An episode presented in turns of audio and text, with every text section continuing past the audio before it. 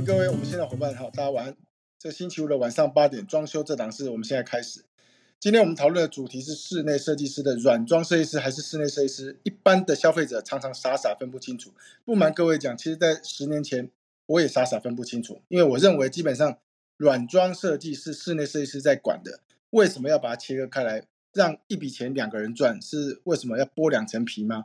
当时我是有这样想法啦。不过后来我我们也上网查了很多相关资料，尤其这几年哈，软装室内设计师，软应该说软装设计师还是软装室内设计师，哦，渐渐这个名词崛起，也很多人认为说这种东西软装的配置、颜色的它搭配、空间的场布，它是非常有价值的。那一旦有产生价值，自然基本上这样子的一个产产业项目就产生了。那很高兴呢，我们今天有特别邀请到一位软装设计师，待会就请他自我介绍分享。那我先一样，我先介绍一下我们台湾绿装修发展协会，哈，我是协会的理事长饶云武。我们致力在推动绿装修认证。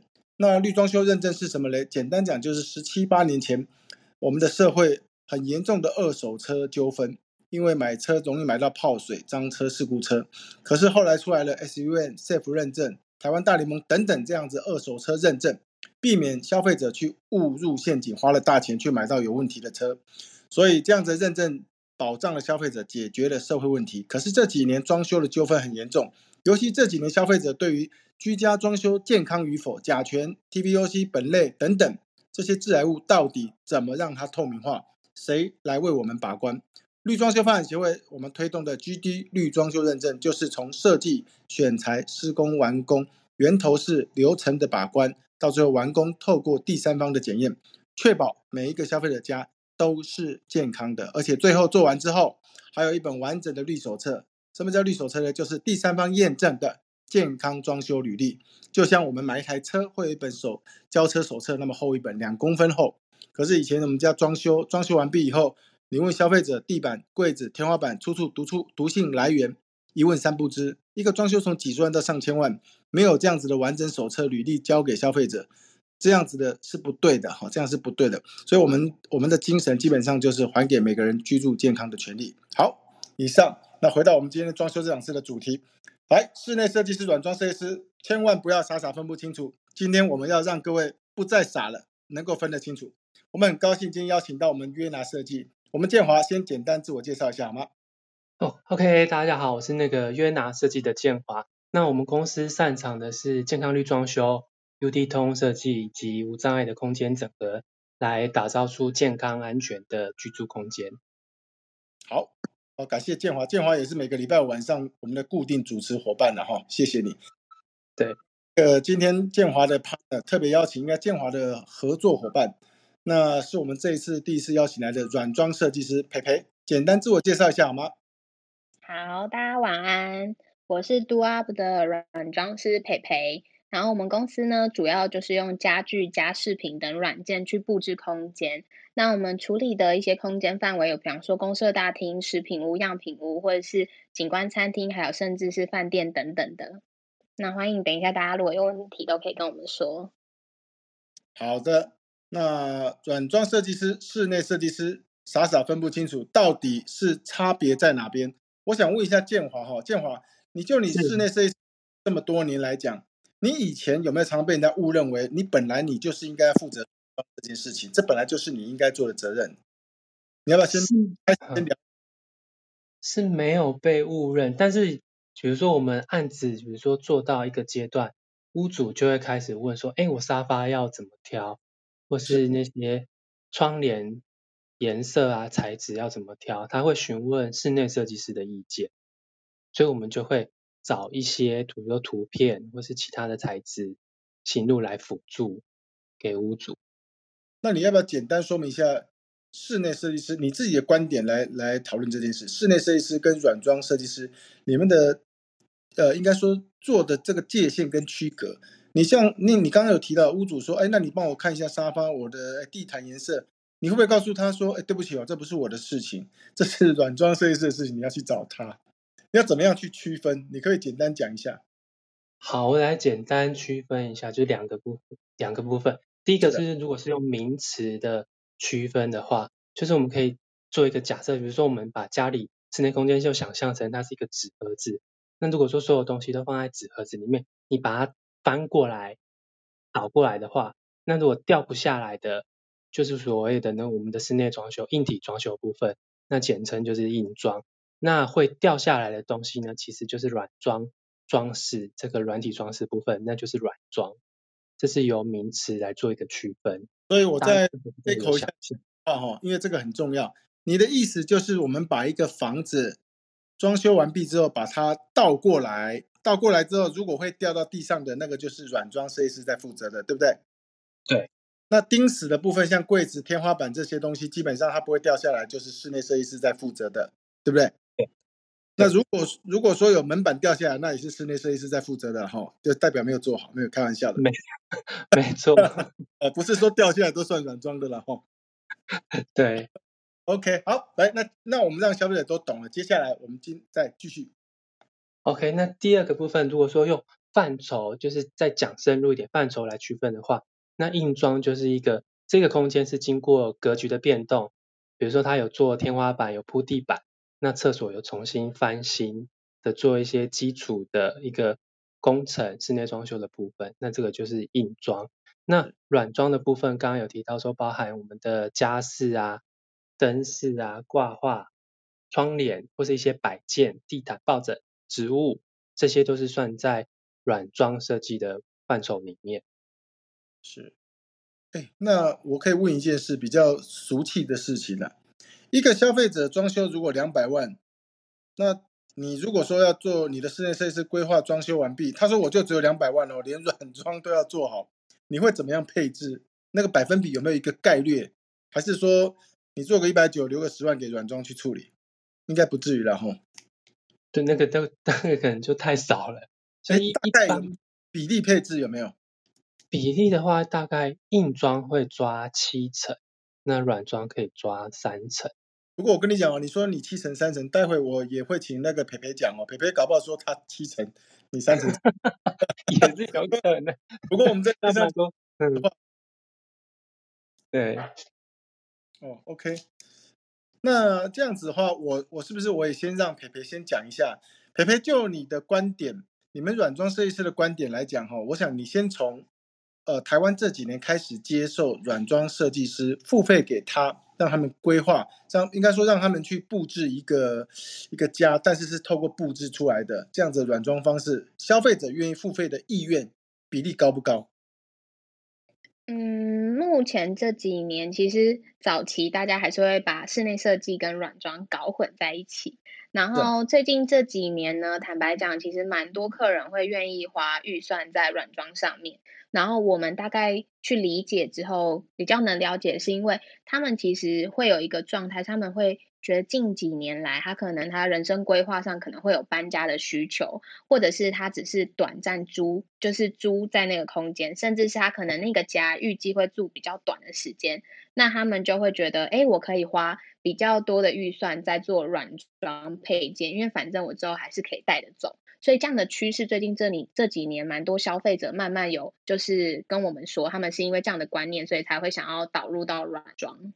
那那个培培，我想再问一下因为我对软装的部分，我比较因为也算第一次跟软装设计师交谈了，应该算第一次。我知道有这个产业，知道有这些软装设计师。可是你们，我想请问你们有没有一个像室内设计师一样的，像学校啦、补习班啦，他们有特别的一些教育训练，来告诉你？呃，色彩学怎么样去配置空间感觉动线，还有甚至光线的这个布置哈，比如说窗帘啊，什么颜色，然后怎么样去做做去那个让光影进来的这种感觉，有没有一个专业的训练单位？其实台湾并没有一个专门的软装的教学单位，或是训练训练的单位，所以其实大多都是自学，或者是他本身是从设计背景，然后转换变成软装。来，那你先补充一下。你这多年来，你都没有，既然没有遇到我，我敢说一定有很多设计师在做软装设计师的事情。我敢说，你说你没有遇过消费者误会，把这些软装也都交给你做。可是我认为，待会的很多设计师会告诉我，的确这个部分他现在都包了。我问你一件事哦，如果说今天一个消费者说，哎，你干脆建华，你那个地毯啊、沙发啦，你带我去挑一挑，因为我怕颜色搞错。其实这个就是软装在做的事情啊。你说没有被误会，其实已经被误会了，是不是这样子啊？哎，对，这样讲其实有有一点，因为其实以前没有区分的这么的明显，就是在软装跟室内装修这个部分。那我问你哦，你有没有曾经被人家叫叫你去挑地毯？有没有叫你去挑沙发颜色？有没有叫你去挑窗帘、床床组？有没有？有。那这个部分你有没有把它包含在说你室内设计的那个设计费、监工费或什么费用拉拉渣？或者是哦，我们去挑软装就是会跟你收，厂商会给你个，哎，这样子可以讲吗？给你个五 percent、十 percent、十五 percent，甚至五十 percent。所以虽然说我们在就是设计合约里面，其实会再多列一条，就针对说是软件家是布置的一个收取费用的百分比，如果他需要的话就可以勾选。但是其实在实际执行案子的时候，如果说他只是部分的家具或是窗帘需要我们帮他辅助挑选的话，其实就不会再去多收这个费用。对啊，我其实 收计费。其实我前两天遇到那个有一位设计师哦，也是一个算是中跟我同年次的，应该算中生代，做都做将近五百以上的案子，五百一千多万这样案子。他就讲说，他他自己都会主动，他也没有跟他也没有跟屋主收那个什么软装规划的什么费用，可是他非常坚持强调一件事，就是说客厅，尤其那个沙发或者是那张桌子，他会希望屋主要去选的话。要去拍照给他确认，哦，他他不能说哦这个好那个好，但是他至少可以说这个不好，那个颜色不搭，哦，至少要挑出这样啊。他也曾经遇到一个案子，屋主是装修做了八百多万呢，嗯，做完之后认为自己很有品味啊，自己去挑沙发，挑完之后，呃，设计师就想说要拍照嘛，找专人来拍照，结果就是带着自己的沙发来拍完之后，拍完之后。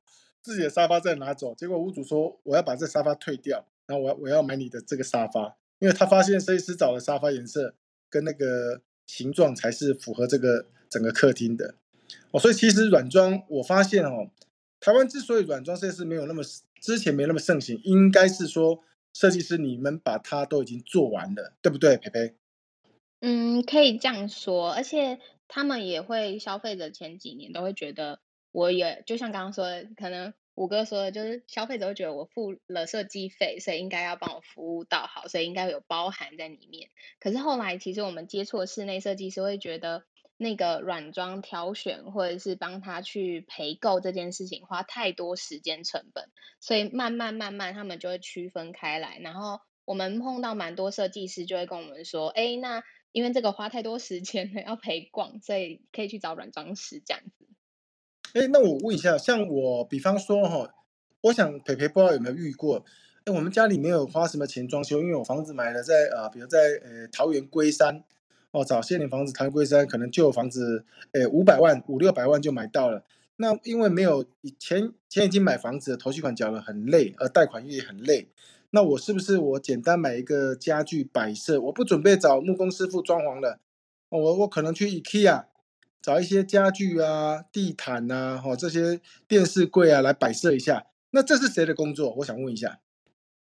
如果它的状态上来说，只有包含就是轻装修，比方说它只有包含油漆、地板、窗帘，像这种就是简易型，它自己都能动的话，软装师通常都可以包。但如果它的状态是它会花很多的预算，又要去做系统柜啊，用水电，那。通常他就会，我们就会把它区分成是要去找室内设计师了。哎，培培，你刚刚讲油漆、地板、窗帘，油漆跟地板你们有负责吗？你们油漆，嗯，你们你们是负责油漆、地板，连工程都包，还是说他选的油漆的配色在哪个墙面、哪个空间，然后地板的颜色配置，还是说你连这个部分你们也有承揽？软装饰的话，基本上油漆、地板跟窗帘都有承揽。可是只要是碰到木作、系统柜或者是泥做这种的软装师，基本上就都不会再承揽了，除非他自己有在接，就是更就是硬体装修部分。那我们碰到客人，甚至有一些会卡预算，还会说油漆我们自己刷，地板我们自己铺，然后窗帘可能挑 IKEA 的，这种都有可能。所以软装师通常油漆、地板、窗帘都会包。你讲的是市场的常态，还是说是你们而已？哦是市场的常态。哦，软装就是油漆、地板跟窗帘。所以，呃，这样讲起来，我可以直接问一件事情吗？你你也可以不要回答，或者说觉得不方便的话，那个软装设计师，你们收不收一瓶多少钱的设计费？还是说就直接用哦三十瓶，我们大概看一看你要什么，哦，那跟你收个软装设计费十万、五万，用喊的吗？还是有一个固定的市场公定价？嗯，目前的话，台湾其实没有市场的公定价，就是像我们公司会有，我们公司的规公定价是一瓶，比方说收两千、三千这样的设计费。但是有一些我们自己知道的软装师，他可能就会去现场评估，然后就比较凭感觉，然后去抓预算。所以设计费在状态上来说，软装师他还没有一个通，就是在市场上面的那个价位出现。哦，所以它这个价位，你刚刚讲两千到三千是贵公司的报价，对不对？对。你听过最贵的是软装是最贵的是多少？我听过最贵一瓶可以报到六千或八千。哦，在台湾现在软装一瓶可以报到六千到八千，我想很多室内设计师听完之后会想要转战 软装设计师。我也直接这样讲，不知道不知道有没有得罪这个产业。软装设计师基本上。会有什么售后服务，以及出什么后续有什么小状况，应该是很少，对不对？应该也没有什么售后。通常售后服务都会比较多，会出现都是在家具的部分，就大型家具可能要保护啊，或者是可能软装师是跟制造工制造工厂交货，那他可能我们就会包含保护的部分，要不然售后的话，一般还是会有客人会。比方说半年以内，他可能还是会继续叫你帮他挑一些小饰品，什么面纸盒啊、花器啊都会有，所以我们的状态比较像是这一类的。哎，那这样子你们收费吗？呃，住了半年，说，哎，培培帮我挑一下花器跟面纸盒，你跟我讲一下哪边可以买，或者是说你帮我选一下，这个怎么收费啊？你该不会也是一瓶收个一千吧？没有，如果他前面已经给我们做过，那我们其实。公司可能维持三三个月到半年这之间，他如果来问我们，我们还是会帮他服务。那如果超过，我们就不会再去服务了。我们可能就会丢给他厂商，让他自己去购买这样。哦，所以这个部分我们帮他审美的帮他规划，也是有一个时间的时间的这个这个售后服务的时间性的，对不对？对，了解了解。哎，这个这个，我我可以问一下，现在台湾软装设计公司？有申请公司的有没有超过三百家？我知道的台湾没有，没有哦。那那市场很大，因为台湾室内设计公司申请的就随便都几万家。那那软装设计公司没有没有多少家嘛？是不是？对，而且像台湾呃台北好了，有设定是在公司营业登记的，其实才十二十家，而其他几乎也都是工作室或是个人私下经营，所以成立公司的状态上，软装公司其实台湾没有很多。从一个角度来看是说，哇，软装设计公司不多，其实是商机。但是另外一个角度去思考，就是说，消费者目前台湾的消费者是否能够接受透过软装？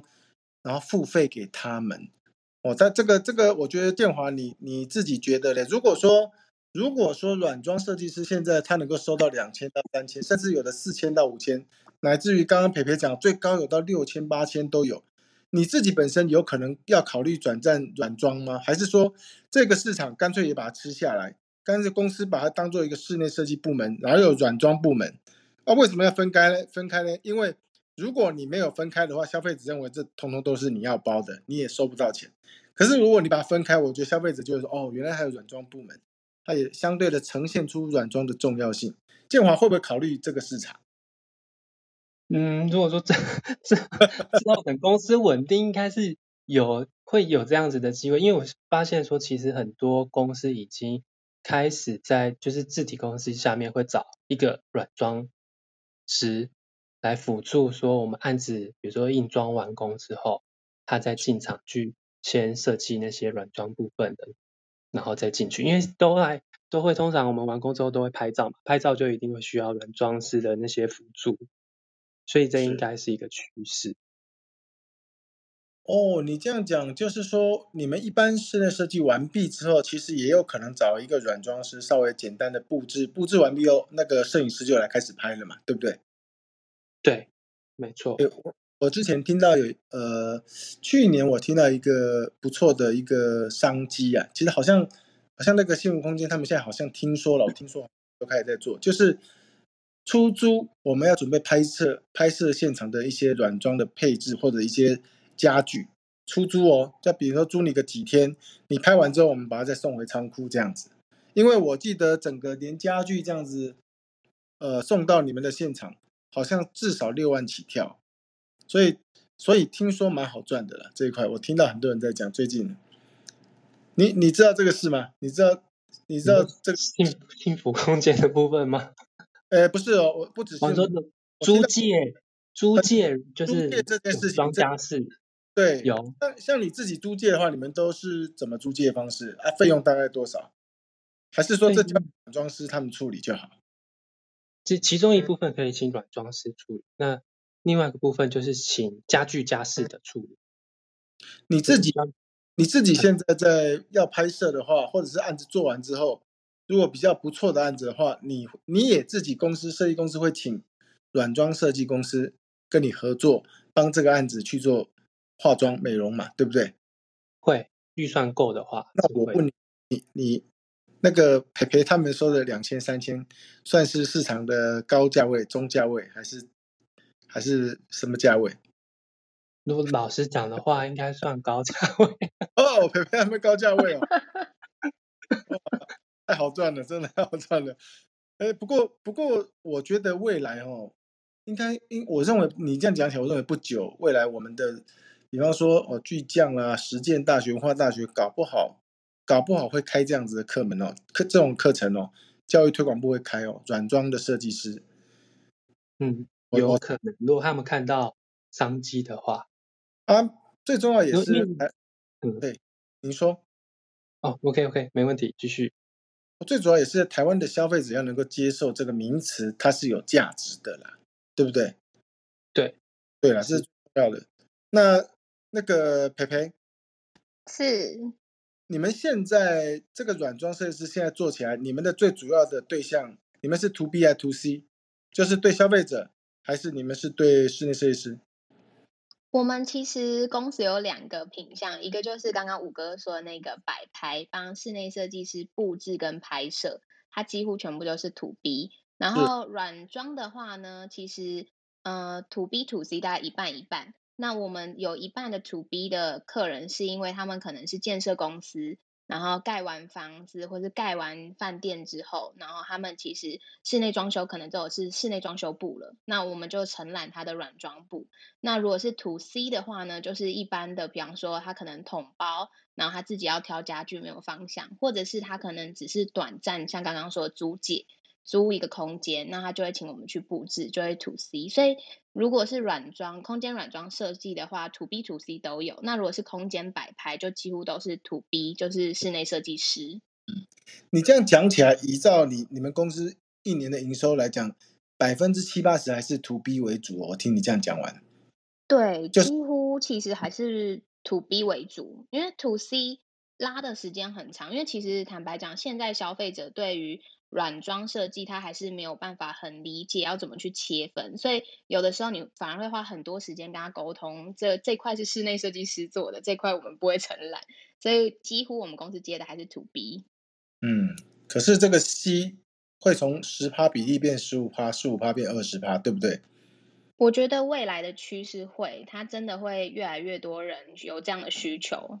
嗯，好，那个建华。来，最后你你认为你做室内设计师跟这个软装设计师未来是怎么样？未来你认为哦，未来的市场是室内设计师一定要学会软装，还是事实上说室内设计师其实未来跟软装事实上是合作方式会切割出去？你最后跟大家讲一下你自己的观感，自己的觉得未来市场发展。我的想法是，其实未来应该是同时会并存的，但是他们是可以合作的。在同一个案子里面，因为这样子案子才会完整度会比较高。但是有另外一个方向是，有些就是会有些设计公司其实就会自己养一个软装师来当做自己就是自己的那个资源去做，这样他就不用切割出去给人家赚。你这两个怎么想？你认为它会形成一个独立的公司的产业吗？还是说，其实未来软装大部分会在我们室内设计公司，在等于是合作变成室内设计公司底下的一个部门？你问，你认为未来五年到十年，如果软装发展的好的话，软装发展好，就是软装公司会增加，会增加，会独立吗？还是说，事实上室内设计公司，台湾的几万家设计公司里面，它会有增加一个这个部门？其实就增加一位两位就可以了。所以何何何苦把这个这门生意丢出去？让你看，原本这个就是我案子，我做完之后我没有软装的这个配置的话。就要丢出去给给不，我如果没有人配置，我就要丢出去给软装嘛。那为什么我做完之后，原本是我的客人，我不能够延续服务嘞？你觉得建华？哦，这必须要考虑到考量到是他的预算。如果说在这个工程执行的时候，他预算是很足够的，他做完硬装之后还有费用来做软装，那当然可以增加他的整案子的完整性。那当因为我们有应该一定有接触到说很多人消费者他预算。可能不到五十万，对，这时候你就会确定确定的说，他不是室内设计师会去接触的案子，因为他的预算不足，那相对他能动的东西就不多。那这时候其实就是刚才培培有讲说，比如说他可以动油漆、地板、窗帘这些的话，那相信这这个是在他的五十万就可以去执行到的一个案子，是，所以它是有一个那个。市场它的那个消费者的他的预算的一个区隔在也是有的，是好，感谢建华。那培培最后也想问一下哈，刚才刚才我们也特别提到，就是说你的 To B 主要是以建商、室内设计师为主，那他们既然在这产业做那么久，其实大部分设计师啦，我这样讲，大部分设计师其实或多或少都应该帮。他的客户做过软装配置，只是刚刚像建华一样，他自己不知道。他帮客人挑地毯的时候选颜色，帮客人挑沙发选颜色的时候，其实就是在软装做软装布置。但是这个是 free 的，可是我们现在却把软装这件事情把它浮到台面上，这是一个需要 charge 有有有价值的，需要 charge charge 的。你自己看未来的市场发展，软装会变成在室内设计公司底下的一个部门，还是它会成为一个独立的产业？嗯，我觉得它其实本身会变成独立的产业，但是我坦白讲，其实目前现在市面上我们接触到室内设计师很多都已经开始有软装部门，就是比方说我自己有在做教学，所以有很多的室内设计师他其实是会派他的员工来学软装，然后就独立一个部门是。服务客人软装配件的部分，可是特别拉出来会有另外一个这样的客群，独立有很多软装公司出现，也是因为其实有蛮多小众，它其实目前我们观察市场上它的预算是不足的，所以就会有很多的软装设计公司去服务这样这类型的客群，所以我觉得发展上其实两个方向，其实我觉得都会有切入点，是。不过我刚刚建华提的，就是说哦，那个预算如果金额比较小，三十万、几十万的话，可能会以软装为主。我倒觉得说，如果他花他只有三十万要装修，他设计费都不愿意出了，他会出软装费的钱吗？这个我是有问号了。老实讲，这个培培你觉得嘞？那我预算我我我房子买了，我可能只要花三十万，呃，买一些家具 IKEA 这样子，我还会愿意找一个软装师付给他四万块、六万块，甚至八万块。哎，你帮我配置一下，因为我只有三十万嘛，帮我配置。这个在台湾的现在的这个市场，这个有这样子的人吗？嗯，其实有，因为其实像我跟建华认识，就是因为我们其实有很多客人，如果他的预算够高，那我们就会 pass 给室内设计师。那当他的预算很低的时候，他其实自己也会知道他的预算不足，他会愿他还是会愿意给软装设计师设计费，是因为他。自己本身可能没有时间才买，像我们就有认识，曾经有一个客人，他买了房子，然后到他住进去，可能过了一年半，他家都没有家具，因为他是上班族，所以他就很忙，所以他后来还是花了一笔设计费，请软装设计师帮他配他们家的家具跟家饰品布置。了解，所以市场都是有需求，这种需求只要不被满足，基本上它就是一个很庞大的商机，没错吧？对，其实我觉得这个商机因为蛮多现在的不管是小资族或上班族，或是高阶主管，他们其实会慢慢想要提升自己的生活品质，但是他们又可以意就是会意识到说，我的预算其实还请不起，就是很专业室内设计师去动工，或者是我只是租屋处，所以我其实只能花小小的设计费，然后请软装师帮我布置，所以蛮多客人现在是早期会投资在这一块的上面。好。好，非常感谢 Do Up 我们的培培，还有就是刚约拿设计的建华这么精辟的分享。那呃，我这边我最后结尾了哈，五哥这边结尾其实要讲，就是我刚一直在听，我们有一点点，我我自己觉得啦，有一点点的把软装弄得好像他是说哦，消费者的资源资呃或者资金呢，他可能没那么充裕，才开始会想到软装。反而，其实反而是上千万装修，搞不好他更需要软装设计师。设计师哦，一一千五百万的案子做完之后，其实这样子一千五百万的案子，他可能是更需要像培培这样子的软装设计师去配置，这样才有办法真的做到一个相辅相成的效果。一个整齐师做的再好，如果没有一个好的化妆师来配合，都是枉费啊。那你说实在，你真的，我刚刚讲的是开玩笑，那真的化妆化的再好，如果你鼻塌眼凸，嘴巴大到。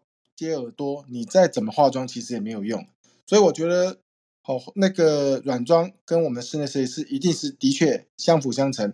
这个未来市场，我们很期待看看到未来三年五年软装的发展。那大家也要记得一件事：你身在这个产业，记得这个产业未来它市场的发展跟你会有关系哦。到底是整并它，还是未来一起参与这个市场？哦，大家进行期待。今天很感谢最后各位。这最后一点点的分享，哈，谢谢各位的参与，谢谢你们喽，好，拜拜。